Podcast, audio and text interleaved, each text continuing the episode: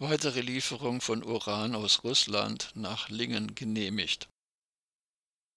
Das Atommüllbundesamt BASE und das Bundeswirtschaftsministerium unter dem pseudogrünen Robert Habeck haben 40 weitere Urantransporte aus Russland zur Brennelementefabrik Lingen genehmigt.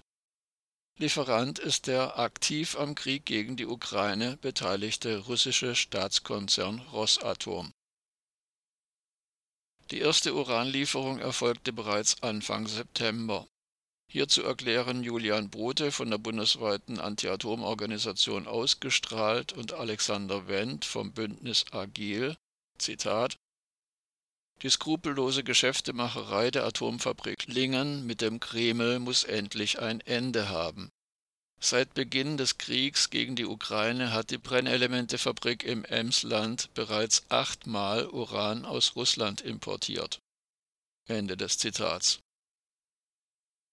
Entgegen der offiziellen Sanktionspolitik wird so die russische Kriegskasse mit weiteren Deviseneinnahmen gefüllt. Alle Atomkraftwerke, die weiterhin Brennelemente aus Lingen beziehen und alle Stromkundinnen und Kunden, die den daraus erzeugten Atomstrom kaufen, unterstützen damit aktiv den völkerrechtswidrigen Angriffskrieg gegen die Ukraine. Hierzu zählt beispielsweise auch das Schweizer AKW Leibstadt. Die vorgebliche Schweizer Neutralität wird dabei, wie so oft in den vergangenen eineinhalb Jahren, umgangen. Die bisherige Genehmigung für die Importe war Ende Mai ausgelaufen. Aus der Sicht der deutschen Anti-Atom-Bewegung ist es zu verurteilen, dass die deutschen Behörden anderthalb Jahre nach Beginn des Krieges in der Ukraine nun grünes Licht für weitere Uranlieferungen gegeben haben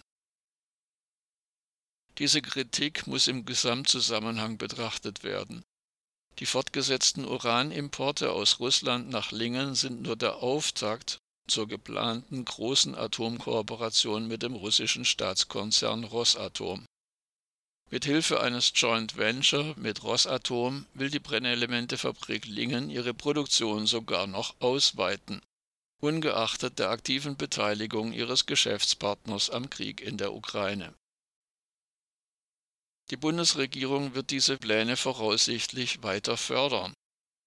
Würde sie hingegen den auf der Kippe stehenden Atomausstieg ernst nehmen, müsste sie die Atomgeschäfte mit Rosatom unterbinden und den Weiterbetrieb der Brennelementefabrik Lingen verbieten